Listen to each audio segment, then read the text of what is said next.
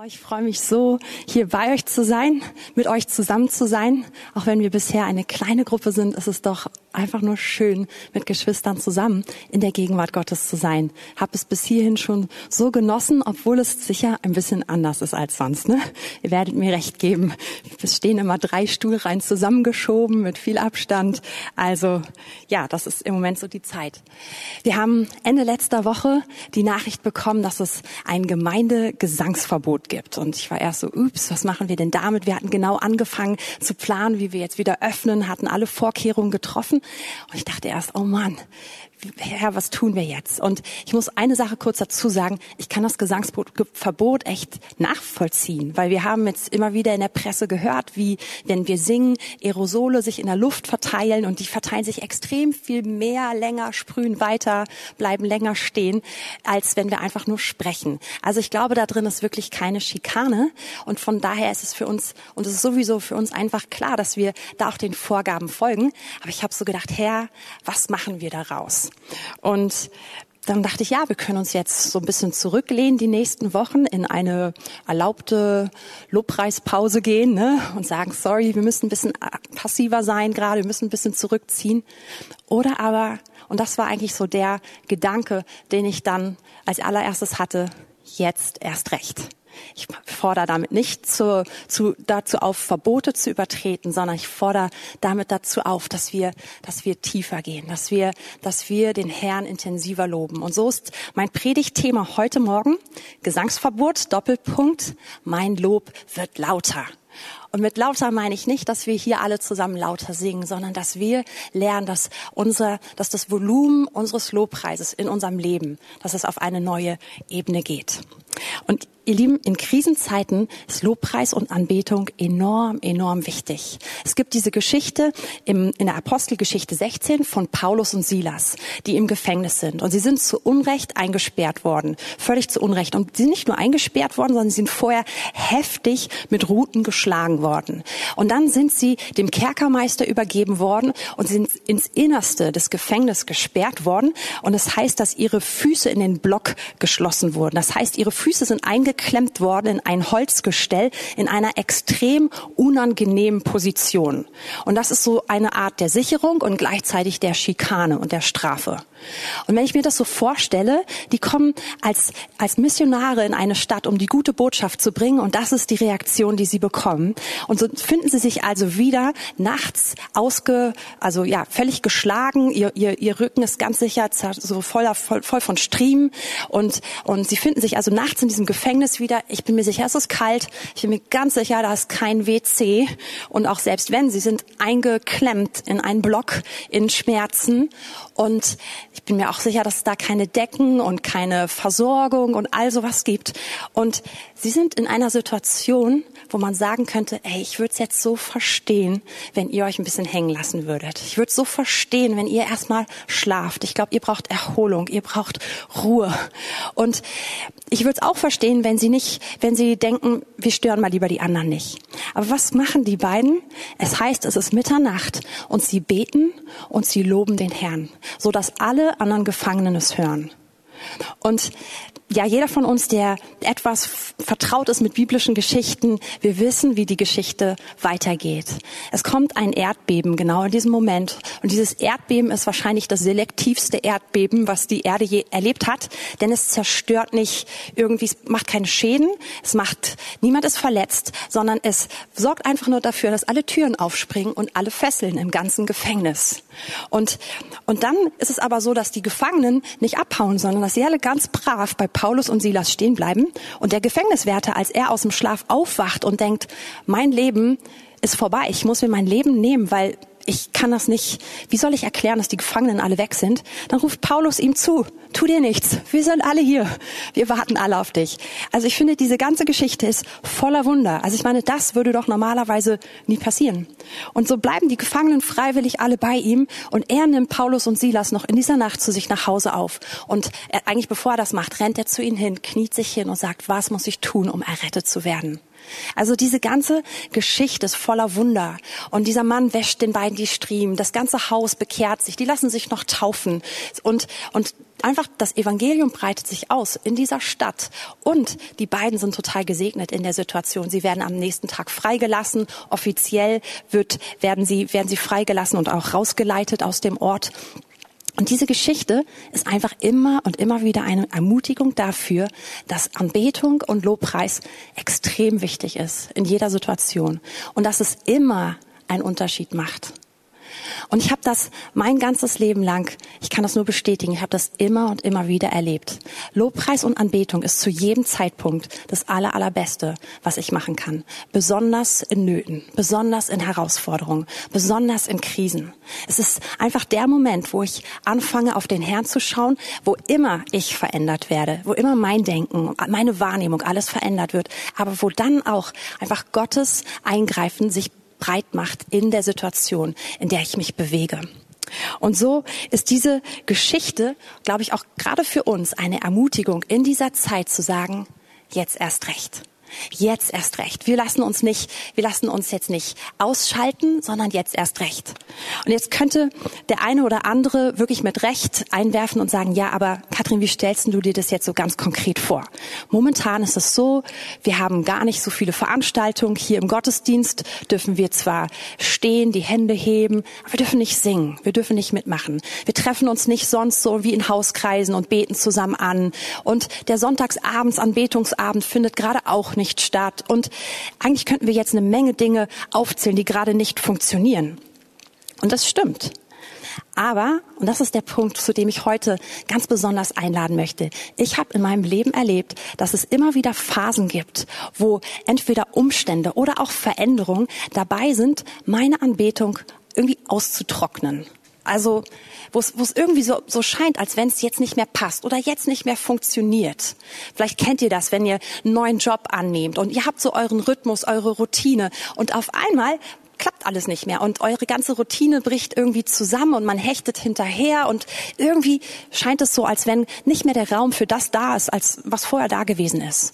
Oder ähm, es gibt so viele andere Möglichkeiten, wo das passieren kann. In meinem Leben zum Beispiel war das so, dass ich häufig mehrmals über Monate extrem krasse Halsbeschwerden hatte.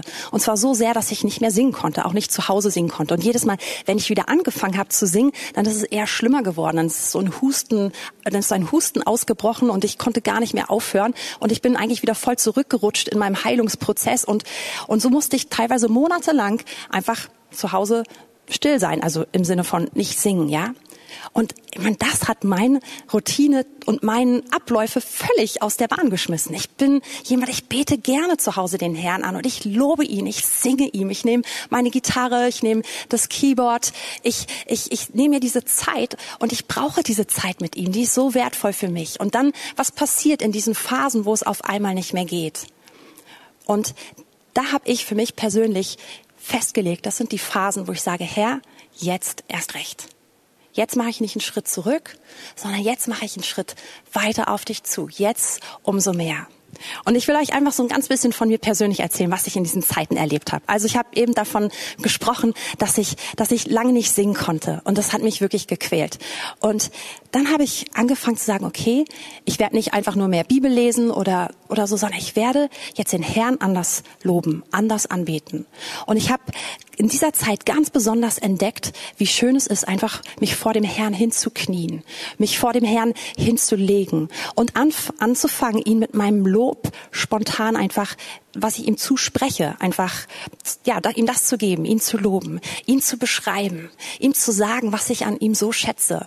Und manchmal sind Lieder fast so eine Verführung, weil man kann sie singen, ohne nachzudenken. Zumindest geht mir das manchmal so. Ja, ich kann, ich kann die Texte einfach abspulen, aber ich kann dabei in meinem Kopf eine Einkaufsliste machen, ja, weil das, das ist einfach, das ist etwas, was ziemlich automatisiert ist.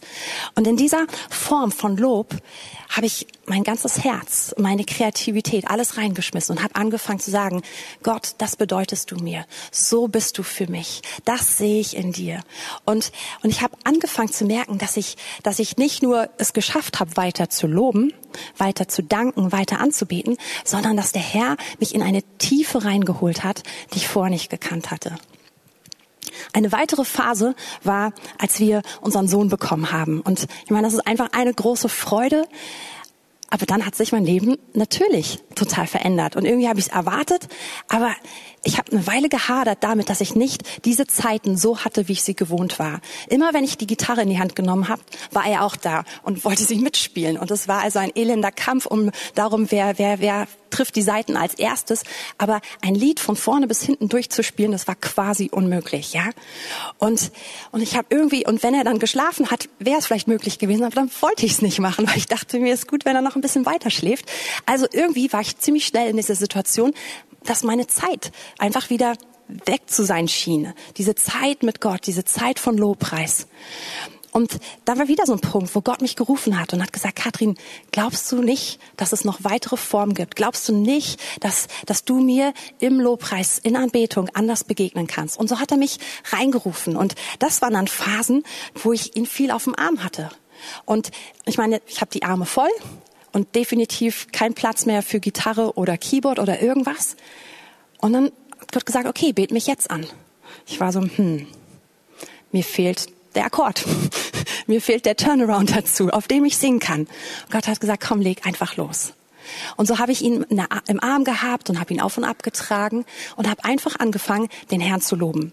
Und zwar nicht nur mit Liedern, die ich kannte, sondern er hat mich aufgefordert, sing mir ein neues Lied, jetzt in diesem Moment. Ich war so, okay. Also habe ich angefangen, mit ihm auf dem Arm, ziemlich häufig, auch mitten in der Nacht, wenn er einfach wach war, dann angefangen zu singen. Und ich habe ihm einfach zugesungen, habe gesagt, oh Gott, deine Güte, sie ist jetzt hier. Und ich habe es bewusst mit Gesang in diesem Fall gemacht, weil er mich darum gebeten hat. Und ich habe angefangen, das zu singen, ihm zuzusingen, wie er hier ist, wie ich ihn sehe, wie ich ihn liebe. Habe ihm zugesungen, dass er Raum jetzt in uns hat, dass es sein Raum, seine Zeit ist. Und ihr Lieben, ich habe auch da wieder was erlebt, was ich vorher nicht kannte. Und ähnlich ist es auch jetzt gerade in der Corona-Zeit. Ich weiß nicht, ob es euch genauso geht. Mein Rhythmus ist definitiv völlig unterbrochen worden. Mein Alltag, es hat sich echt verändert. Er läuft anders ab. Und auch hier habe ich wieder meine Punkte vermisst, wo ich Gott in Lobpreis und in Anbetung begegne. Ich habe es vermisst, regelmäßig mit meiner Band zusammenzukommen, einfach Zeit zu haben, mit ihnen auszutauschen, zu beten und anzubeten. Oder auch in anderen Gruppen. Ich habe es vermisst, dass, weil mein ganzes Leben auch durchgewühlt wurde, diese, diese regelmäßigen Zeiten da zu haben, wann ich es gewohnt war, sie zu haben. Aber auch hier hat der Herr wieder gesprochen und gesagt, Katrin, jetzt erst recht.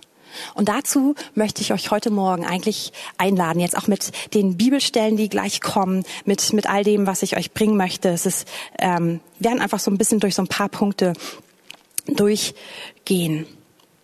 Ja, und ich möchte anfangen damit, mit dieser Aussage Anbetung in sich selbst. Anbetung, auch das Wort, die Definition, sowohl im Alten Testament als auch im Neuen Testament, hatte noch nie was mit Musik zu tun. Und von daher hilft uns das, glaube ich, auch ganz doll bei dem Umgang mit dem Gesangsverbot. Weil unsere Anbetung bleibt davon völlig unbetroffen. Ja, sowohl im Alten als auch im Neuen Testament heißt das Wort anbeten in seinem Kern sich Gott hingeben, ihn lieben, ihn bestaunen. Und es hat nichts mit Musik zu tun. Lobpreis schon. Bei Lobpreis ist es anders. Bei Lobpreis gibt es ganz viel Zusammenhang, auch im Wort Gottes mit Musik. Nicht zwangsläufig, nicht immer, aber definitiv ja. Und Gott macht sowohl bei Lobpreis als auch bei Anbetung in seinem Wort auch klare Angaben darüber, wie er sich von der Form wünscht. Nicht vom Stil, vom Musikstil oder so, sondern von der Ausdrucksform. Darüber gibt es total viele ähm, klare Anweisungen im Wort Gottes. Aber Anbetung selbst muss nicht an Musik gekoppelt sein und ist damit nicht mal im, im Kern der Bedeutung verbunden. Und es bedeutet nicht, dass es falsch ist, dass wir es in Gottesdiensten so machen. Absolut nicht. Ich bin, ich, ich bin voll dafür. Ich glaube, es gibt wenige Möglichkeiten, mit Gruppen zusammen so toll in Einheit in die Gegenwart Gottes zu kommen und ihn anzubeten. Aber manchmal ist es vielleicht cool, auch wenn, wenn Sachen wegfallen, die einem helfen, aus einer Routine rauszutreten. Und ich glaube, das ist der Moment, in dem wir gerade sind. Ich glaube, dass die Situation ein absoluter Segen für uns gerade sein kann. Und ich habe eben schon gesagt, die Essenz von Anbetung ist diese Hingabe, verbunden mit der Bewunderung und mit der Liebe Gottes, also die wir Gott entgegenbringen. Und das erste Mal, dass ein Wort im Alten Testament verwendet wird für Anbeten, ähm, was dann auch im ganzen Alten Testament immer und immer wieder verwendet wird. Ich glaube, so um die 99 Mal ähm, ist in 1. Mose 22, Vers 5. Da finden wir das Wort Shacha. Und das heißt, den Herrn anbeten. Und diese Passage, wenn man die sich anschaut, die berührt mich jedes Mal neu. Weil es ist die Passage, wo Abraham, wo, wo Gott mit Abraham spricht. Und Abraham hat nach langer, langer Zeit den Sohn seiner Verheißung bekommen. Und Gott sagt zu Abraham, Abraham, opfer mir deinen Sohn. Und wir lesen jetzt hier im, im Wort Gottes in, im 1. Mose 22, Vers 3. Da stand Abraham früh am Morgen auf und sattelte seinen Esel und er nahm zwei Knechte mit sich und seinen Sohn Isaak. Und er spaltete Holz zum Brandopfer, machte sich auf und ging hin an den Ort, den Gott ihn genannt hatte. Und das war ein Berg. Gott redet mit Abraham und Abraham fängt gar nicht an zu verhandeln, nachzudenken, sondern das heißt, seine Reaktion ist, früh am nächsten Morgen steht er auf. Er nimmt alles mit, was er braucht. Er nimmt seinen Sohn und dann lesen wir, er, er reist drei Tage weit und in Vers 5, das ist der Vers, auf den ich hinaus wollte, da sprach Abraham zu seinem Knechten, bleibt hier mit dem Esel. Ich aber und der Knabe wollen dorthin gehen und anbeten. Und hier steht Shachar, anbeten. Wir wollen dorthin gehen und anbeten. Abraham meint damit nicht, ich gehe mit Isaak auf den Berg, wir nehmen uns an der Hand und wir singen, ich will von deiner Liebe singen oder mein ganzes Leben gebe ich dir, sondern was Abraham damit meint, und das ist mega radikal, er meint, unsere Anbetung ist diese völlige Hingabe, ich gebe meinen Sohn hin. Und wir alle wissen, dass es nicht dazu kommt, das muss unbedingt gesagt werden, Gott greift ein. Aber es zeigt die Füllung dieses Wortes Anbetung. Anbetung heißt Gott, ich gehöre dir. Ich gehöre dir wirklich. Ich gehöre dir nicht nur mit netten Worten oder mit netten Melodien und ich liebe die und diesen Teil meines Lebens, sondern ich gebe mich dir hin mit allem, was ich habe.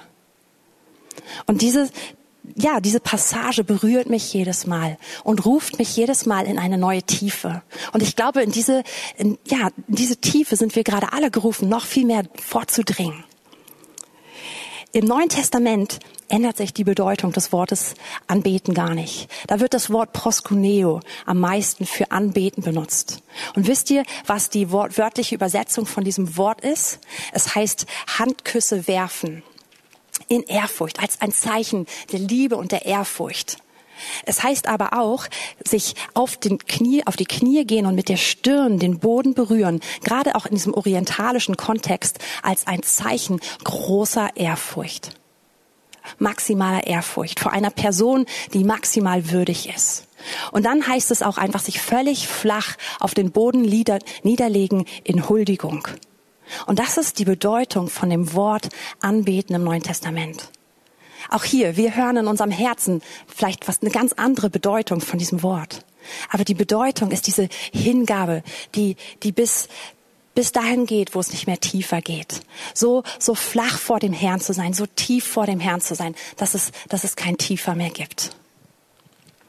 Und es gibt eine schöne Passage, die möchte ich uns als Ermutigung auch heute Morgen vorstellen aus dem Neuen Testament.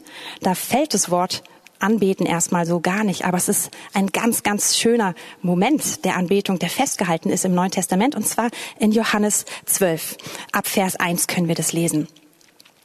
Und hier steht, Sechs Tage vor dem Passa kam Jesus dann nach Bethanien, wo Lazarus war, der von den Toten, der tot gewesen war und den er aus den Toten auferweckt hat. Und sie machten ihm nun dort ein Gastmahl und Martha diente. Lazarus aber war einer von denen, die mit ihnen zu Tisch saßen. Da nahm Maria, Maria ist die Schwester von Lazarus, die Jesus gebeten hatte, einzugreifen. Ein Pfund echten köstlichen Nadensalböls salbte Jesus die Füße und trocknete seine Füße mit ihren Haaren.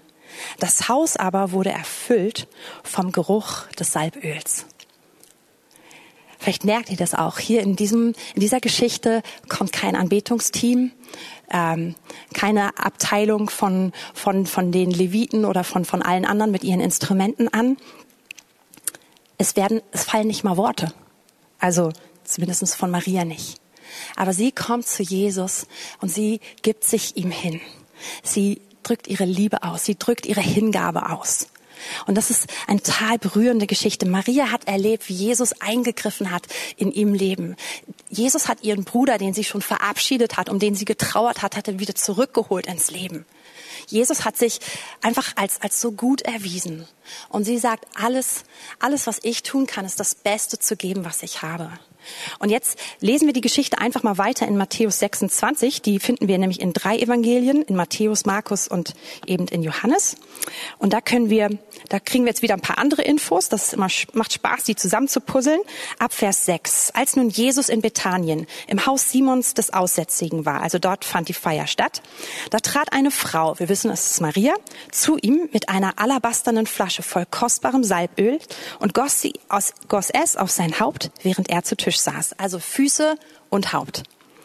Als das seine Jünger sahen, wurden sie unwillig und sprachen, wozu diese Verschwendung? Man hätte dieses Salböl doch teuer verkaufen und den Armen geben können. Als es aber Jesus bemerkte, sprach er zu ihnen, warum bekümmert ihr diese Frau? Sie hat doch ein gutes Werk an mir getan. Denn die Armen habt ihr alle Zeit bei euch, mich aber habt ihr nicht alle Zeit. Damit sie, damit, dass sie dieses Salböl auf meinen Leib gegossen hat, hat sie mich zum Begräbnis bereitet. Wahrlich, ich sage euch, wo immer dieses Evangelium verkündet wird in der ganzen Welt, da wird man auch von dem sprechen, was diese getan hat, zu ihrem Gedenken. Jesus sagt, dass es kostbar ist für ihn, was sie getan hat. Und er, er pfeift richtig die Jünger zurück, die unwillig werden. Die sagen, dass es, diese Flasche ist so viel Geld wert gewesen. Unglaublich viel Geld. Was für eine Verschwendung. Und Jesus sagt, nein, es ist keine Verschwendung. Und Jesus sagt, diese, diese Salbung, die zählt vorweg als die Salbung für meinen Tod. Und es berührt mich. Irgendwie, irgendwie deutet es an, dass Jesus, der ganz wenige Tage später stirbt, dass er wahrscheinlich noch bei seinem Tod danach gerochen hat. Dieser intensive Geruch, der, der mit ihm gegangen ist. Diese, diese Anbetung, diese Liebe, diese Hingabe, die, die bei ihm geblieben ist. Und er sagt, ich ehre das, was sie getan hat. Und deswegen sagt er, überall, wo das Evangelium verkündet wird, wird verkündet werden, was diese Frau getan hat. Ich werde sie überall ehren. Sie ist eine Anbeterin. Sie ist jemand, der sich hingegeben hat, der geliebt hat. Ich werde sie ehren. Und ich glaube gleichzeitig, dass er uns damit herausfordert, diesen, ja, dieser Art zu leben, dieser Hingabe nachzufolgen, ja, und ihr gleich zu tun. Und diese Geschichte ermutigt mich, gerade jetzt, weil sie total ohne Gesang abläuft. Sogar ohne Worte. Es ist einfach diese, diese Hingabe, diese ganz wertvolle Hingabe. Und wir sehen schon, dass, dass hier eine Haltung, eine innere Haltung von Hingabe, die diese Maria hat, dass sie zur Handlung wird. Maria hat nicht nur einen irren, eine irre Liebe oder eine irre Dankbarkeit in ihrem Herzen Jesus gegenüber und sagt sich das vielleicht in sich selbst, sondern diese, diese Liebe, diese Dankbarkeit macht diesen Schritt dahin, dass sie zu ihm geht in einer Situation, wo es gar nicht so passend zu sein scheint, wo es die anderen ärgert. Sie, sie, sie durchbricht eigentlich das Protokoll, aber sie tut das, weil sie so voll ist von dieser Hingabe, von dieser Liebe und sie drückt sie aus. Und das ist, glaube ich, auch ein wichtiger Punkt. Anbetung ist nicht etwas, was nur ganz, ganz tief in unserem Inneren drin ist, sondern es braucht einen Ausdruck. Aus einer Haltung wird immer auch eine Handlung, wird immer auch etwas, was sichtbar wird, wird etwas, was den Herrn wirklich berührt. Und was ich auch total toll finde, ist, die Meinung all der anderen Leute interessiert Maria herzlich wenig. Das Einzige, was sie interessiert, ist, berühre ich das Herz von meinem Jesus. Berühre ich sein Herz. Und das hat sie ganz definitiv. Sie hat Augen nur für eine Person. Und die anderen kann sie echt leicht ausschalten. Und häufig macht das, was jemand der tut, der wirklich sich hingibt, für Betrachter von außen gar keinen Sinn. Manchmal ist es nur dumm, manchmal ist es fast wie ein, ja, ist es, ist es wirklich, man verlässt das Protokoll. Aber in diesem Fall sagt Jesus, es berührt mein Herz. Und diese innere, aber auch äußere Haltung ist eine Haltung, wo ich immer wieder so den größten Schatz finde. Es ist die Haltung, die, die wirklich, die mich in meinem Leben einfach so in ihren Bann gezogen hat. Ich will tiefer da rein. Wann immer ich da bin, merke ich, ich bin wirklich glücklich. Ich bin wirklich erfüllt. Ich bin da, wo ich sein soll. Wann immer ich in dieser Haltung bin, merke ich, ich bin total nah beim Herrn. Ich bin innerlich eng verbunden mit ihm. Er offenbart sich dort immer und immer und immer wieder. Und, und diese Haltung zu suchen, zu erlernen und auch immer weiter auszubreiten, das ist, das ist wirklich so, so das Ziel meines Lebens, ihn immer mehr lieben zu können, mich immer mehr ihm hingeben zu können, ihn darin immer mehr zu erleben. Und anders dem Herrn zu dienen, anders für ihn zu leben, als in so einer Verbindung, in so einer Verbindung von Hingabe und von Liebe, ist extrem anstrengend. Mein Vater würde sagen, es ist zum Knochenkotzen. Und es ist wirklich so. Und ich weiß, wovon ich rede, weil manchmal verlasse ich diese Haltung. Ja, ich habe es eben immer wieder beschrieben. Das Leben kann einen rauswerfen. Da kommen Kurven und die die die werfen einen erstmal aus der Bahn. Und ich mache eigentlich dann alles andere weiter. Aber ich merke, oh, ich habe diese Haltung verlassen. Alles ist zäh, alles ist ätzend. Ich will zurück in diese Haltung. Ich will, will da sein, wo ich, wo ich Gott ganz, ganz besonders begegne. Und was so schön daran ist, es ist nicht immer diese gleiche, man spult nicht immer das gleiche Ding runter. Es ist nicht so, ach, ich gehe einfach durch die, durch die Übung durch und dann passiert immer das Gleiche. Überhaupt nicht. Es ist immer dieser Moment der Begegnung mit Gott. Und dazu möchte ich euch so, so herzlich ermutigen und euch einfach einladen. Das ist das Spannendste. Weil Gott ist unausforschlich. Gott ist riesig. Gott ist endlos. Und ihn kennenzulernen, ihm ganz tief zu begegnen in Anbetung, es ist so herrlich und es ist immer anders. Der Heilige Geist nimmt ein und führt ein einfach immer wieder in neue Dimensionen, in neue Erfahrungen mit ihm. Und ich habe eine ein Psalmabschnitt, ach eigentlich ist es ein Psalm, aber kein sehr langer, den ich mit euch jetzt am, am Ende dieser Zeit durchgehen möchte. Und ich möchte euch auch mit diesem Psalm so ein bisschen erzählen, wie ich das häufig praktiziere. Ich bin überhaupt nicht der Maßstab oder das Nonplusultra, sondern ich will es einfach nur als ein Beispiel euch sagen. Aber dieser Psalm erklärt uns ganz toll so eine innere Abfolge von dem, was passiert, wenn wir in die Gegenwart Gottes reingehen. Und den werden wir jetzt einfach zusammen noch als Ermutigung lesen. Und zwar ist es der Psalm 95. Viele von euch, ihr kennt ihn bestimmt gut. Wir starten einfach mal in Vers 1. Kommt, lasst uns dem Herrn zujubeln und jauchzen dem Fels unseres Heils. Lasst uns ihm begegnen mit Lobgesang. Zu Hause. ähm, und mit Psalm ihm zujauchzen. Denn der Herr ist ein großer Gott und ein großer König über alle Götter. In seiner Hand sind die Tiefen der Erde und die Gipfel der Berge gehören ihm. Sein ist das Meer, denn er hat es gemacht. Und seine Hände haben das Festland bereitet. Und hier finden wir das, was ich am Anfang gesagt habe. Es ist so dieser Zugang hin zu dem Herrn. Und wir sind aufgefordert, uns dem Herrn zu nahen, immer wieder mit Jubel, mit Jauchzen. Das ist ein Ausdruck von Freude und von Dankbarkeit. Aber auch mit Loben. Im Endeffekt, diese Verse, die wir gerade ge gelesen haben, sind ziemlich parallel zu, was bei mir eine Seite später steht, Psalm 100, Vers 4. Geht zu seinen Toren ein mit Danken, zu seinen Vorhöfen mit Loben. Dankt ihm, preist seinen Namen.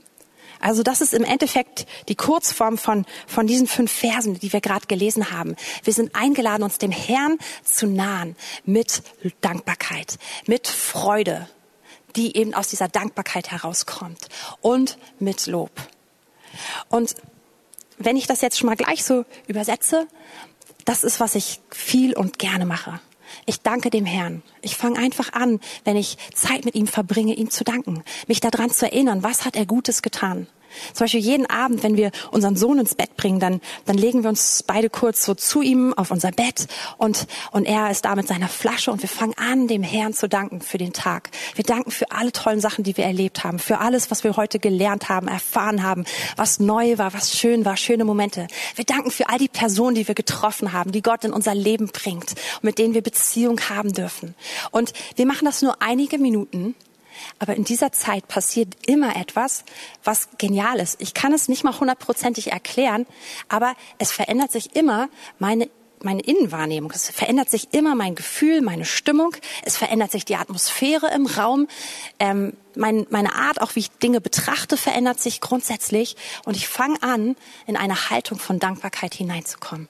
Und die, erst wenn die erstmal nur ein bisschen angefangen hat, dann breitet die sich immer automatisch aus.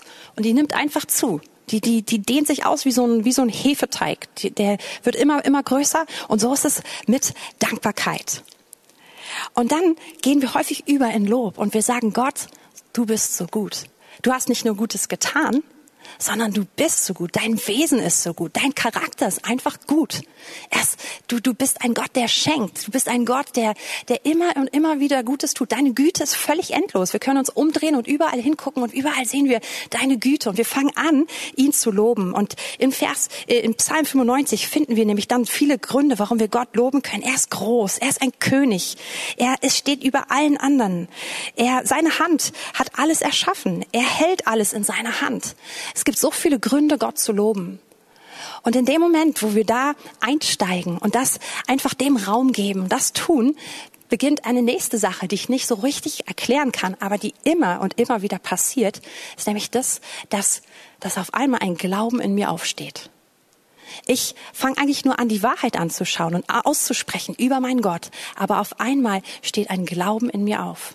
Und ich, ich bin überzeugt davon, dass mein Gott wirklich gut ist. Und, und Zweifel fangen an, sich aufzulösen. Und, und wieder, es findet eine Veränderung statt, auf die ich einfach bauen kann, die ich nicht bis ins Letzte analysieren und erklären kann. Aber da ist immer etwas, was sich bewegt. Und Anbetung, äh, also nein, Entschuldigung, danken, danken, Gott danken und Gott loben sind eigentlich diese zwei Sachen, die, die dafür sorgen, dass ich immer wieder kalibriert werde, dass ich immer wieder auf den Herrn ausgerichtet werde. Zusammen mit dem Wort Gottes sind es die Dinge, die mich immer die mich immer wieder eichen, die mir immer, immer wieder irgendwie, die mich in die richtige Richtung polen und die mich aus allen möglichen anderen Dingen rausholen. Und das brauchen wir. Ein Leben ohne sowas ist, glaube ich, ganz schön anstrengend. Und dann passiert Folgendes. Jetzt kommt Vers 6. Kommt, lasst uns anbeten und uns beugen. Lasst uns niederfallen vor dem Herrn, unserem Schöpfer. Denn er ist unser Gott. Wir sind das Volk seiner Weide, die Schafe seiner Hand. Nach diesem, nach diesem Start auf den Herrn zu schauen, ihm zu danken, ihn zu loben, lädt der Psalmschreiber ein. Und jetzt lasst uns anbeten. Jetzt geh hinein in eine Tiefe. Geh hinein in eine Hingabe, in eine Verbindung mit dem Herrn. Und drück das aus, lass fall nieder vor ihm. Und interessant ist, vorher ist Gott groß, ist König und all das. Und auf einmal ist es, er ist dein Schöpfer. Er ist unser Schöpfer. Du gehörst zu ihm. Bete ihn an, gib dich ihm hin, weil ihr eng miteinander verbunden seid, weil ihr zusammengehört. Und dann steht hier nicht nur, er ist ein Schöpfer, er ist unser Gott. Und wir sind sein Volk, wir sind das Volk seiner Weide, wir sind das Volk, das er als Hirte richtig gut weidet. Und hier sind wir hineingerufen in eine innere Beziehung mit ihm. Und aus dieser Beziehung heraus in eine Hingabe, in ein Vertrauen, in ein Gott, ich gehöre dir. Alles, was ich habe, gehört dir, weil du gut bist, weil du mein guter Hirte bist, weil wir zusammengehören. Ich bin das Schaf in deiner Hand. Es wird total persönlich auf einmal. Und, und das ist der Moment, wo der Heilige Geist uns tiefer ruft. Und jetzt möchte ich noch auf den letzten Teil des Psalms ganz kurz eingehen. Wir sind schon ein bisschen über der Zeit, aber Ihr könnt einfach ausschalten, wenn es zu langweilig ist, zumindestens wenn ihr zu Hause seid. Genau. Aber jetzt kommt eigentlich noch ein ganz interessanter Punkt. Denn mitten am Ende von Vers 7 kommt auf einmal ein komischer Sprung. Wir sind das Volk seiner Weide, die Schafe seiner Hand. Heute, wenn ihr seine Stimme hört, Komma und nun ist der Vers zu Ende. Und aber ich lese mal noch weiter, die nächsten.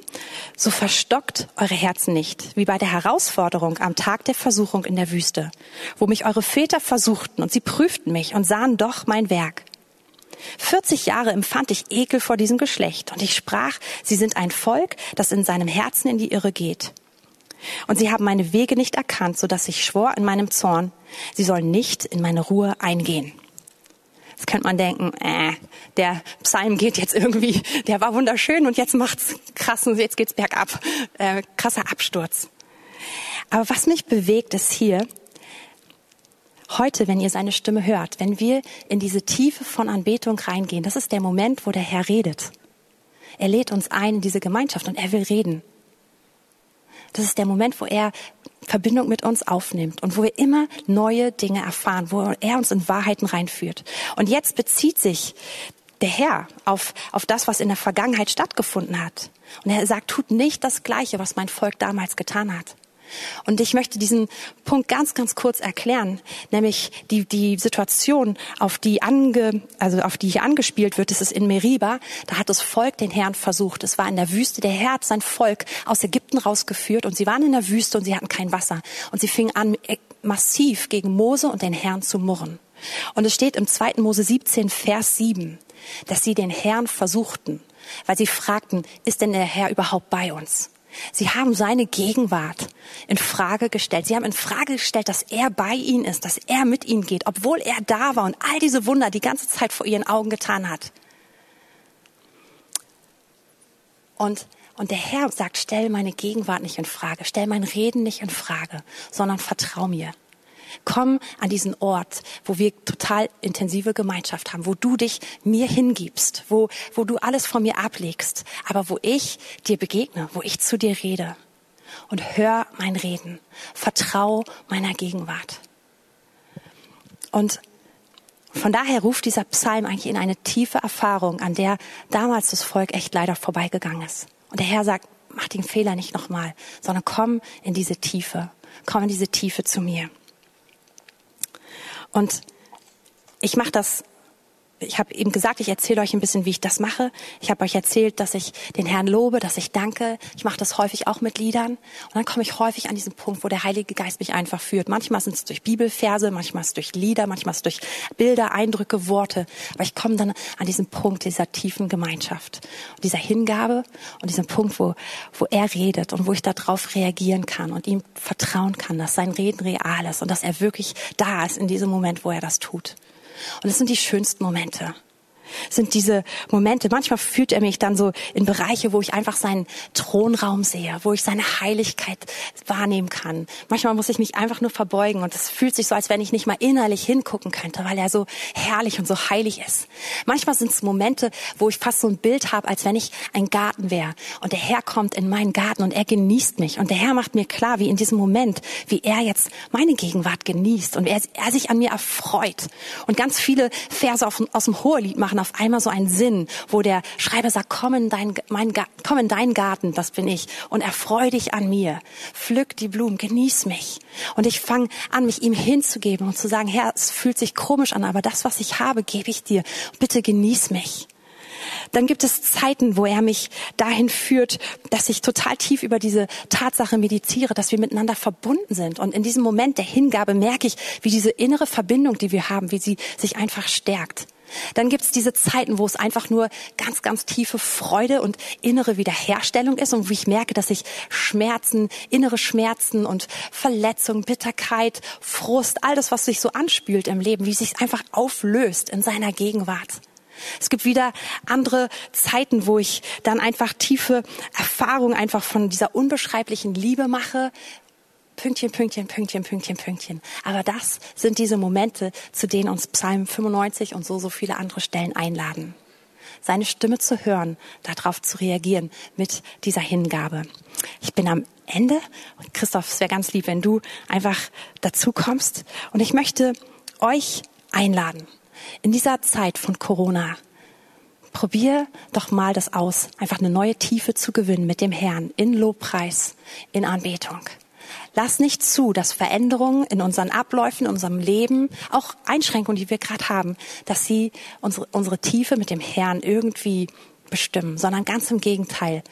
Ich möchte dich einladen, auch so ein heiliges Jetzt erst recht zu sagen und aufzustehen und zu sagen, jetzt will ich dem Herrn mehr loben. Mein Lob, das Lob meines Lebens soll lauter werden und meine Hingabe soll wachsen. Ich will Neues, ich will Neues erlernen. Ich will neu, neue Formen, aber auch eine neue Weite und eine neue Tiefe da drin erleben. Und wir haben heute den Herrn schon viel gedankt und gelobt. Aber vielleicht wollen wir, ich möchte euch einladen, jetzt einfach damit trotzdem nochmal abzuschließen. Und einfach da, wo du gerade bist, ihr seid zu Hause, einige von euch, oder vielleicht seid ihr im Büro, äh, wo auch immer ihr gerade seid, einfach ruhig zu werden und mal zu überlegen, wofür möchte ich dem Herrn heute danken, in diesem Moment danken. Vielleicht etwas, wo du schon eine ganze Weile nicht mehr für gedankt hast. Einfach jetzt in deinem Herzen anfangen zu sagen, Herr, ich danke dir. Nimm einen speziellen Punkt oder zwei spezielle Punkte. Wenn ihr zusammen seid als Gruppe gerade und einen Stream schaut, könnt ihr das auch gerne zusammen machen. Einfach zusammen euch jetzt hinsetzen, hinstellen und sagen, Herr, wir wollen dir ganz bewusst unser Dank geben.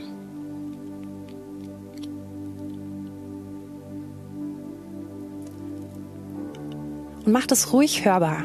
Mach es leicht hörbar ich, finde, dass Danken und Loben eine besondere Kraft hat in dem Moment, wo es durch unseren Mund geht. Wo es nicht nur innere Gedanken sind, sondern wo es durch unseren Mund geht. Es hat einfach eine andere, hat eine andere Kraft.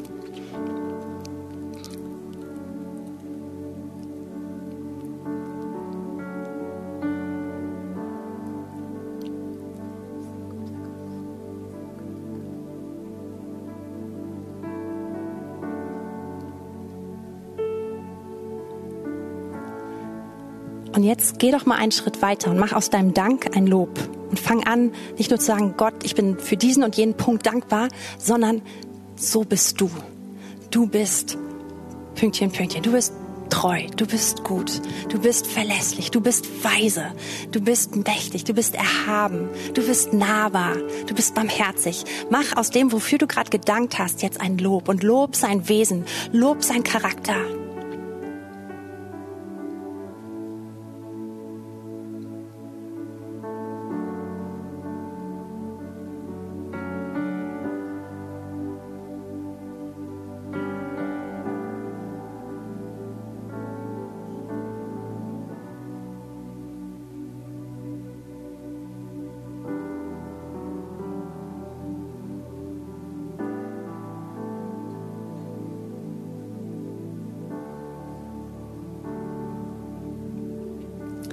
Okay, und jetzt möchte ich euch ermutigen, da wo ihr seid, eine Haltung von Hingabe und Anbetung anzunehmen. Es kann eine Haltung sein, wo du deine Hände vor dem Herrn hebst. Kann eine Haltung sein, wo du auf deine Knie gehst. Das mache ich sehr, sehr gerne. Einfach diese Haltung anzunehmen und zu sagen, Herr, ich gehöre dir. Und den Heiligen Geist jetzt einzuladen, dass er dich tiefer in Hingabe führt. Wir haben gelesen von dieser Frau, von Maria, die ihr Parfum ausgegossen hat.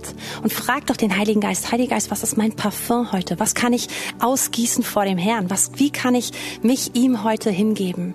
Wie kann ich über, über Worte und über Lieder hinausgehen und einfach ihm meine Liebe, meine Hingabe ausdrücken? Und tu das, was der Heilige Geist dir zeigt. Tu das, was du in deinem Inneren einfach in diesem Moment empfindest. Und ich möchte dich einladen, ruhig mal einen Schritt zu gehen, den du sonst nicht tust. Maria hat es vor vielen Leuten gemacht, die sie kritisiert haben dafür. Vielleicht bist du jetzt gerade mit deiner Familie zusammen und es ist ein bisschen unangenehm, aber geh doch einfach diesen Schritt und, und zeig Gott, ich liebe dich, ich gehöre dir. Du bist mir so unendlich kostbar.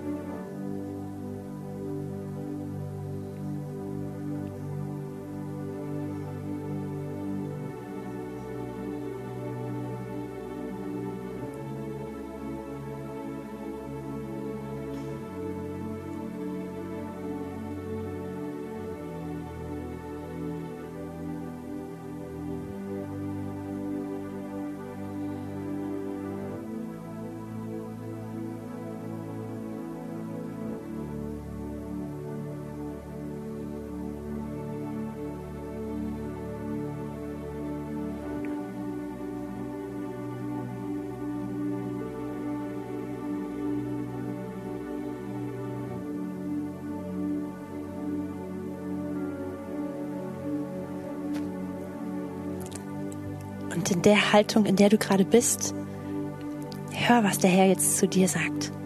Es ist keine einseitige Sache, die gerade läuft, sondern der Herr spricht zu dir in diesem Moment. Er führt dich. Er will sich dir zeigen.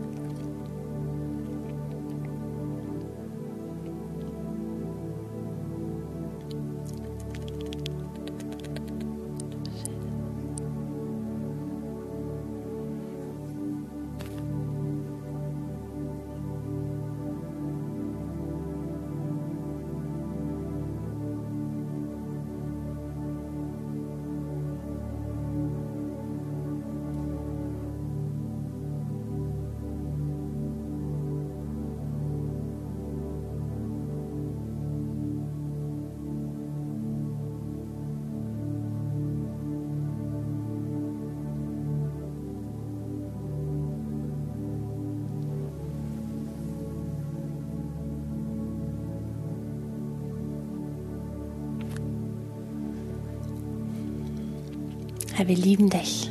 Wir lieben dich. Du bist, du bist einfach wunderbar. Und es gibt nichts Schöneres, als nah bei dir zu sein. Und ich bete, dass du jeden einzelnen von uns näher ziehst, dass du uns tiefer hineinführst in diesen Raum der Hingabe an dich, in den Raum, wo wir dir begegnen.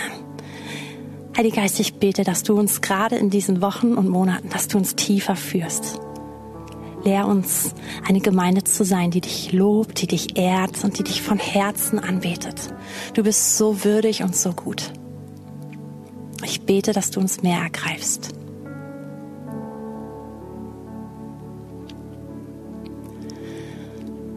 Es ist einfach schön mit ihm. Ich bin immer berührt von ihm. Und wir haben leider überzogen ein bisschen, aber ich hoffe, dass ihr einfach seine Gegenwart genossen und erlebt habt. Und ich hoffe sehr, dass ihr ermutigt seid, hier weiterzugehen. Einfach neues Land zu erobern. Und ich freue mich, einfach voneinander zu hören, was der Herr in uns tut und wo er uns hinführt.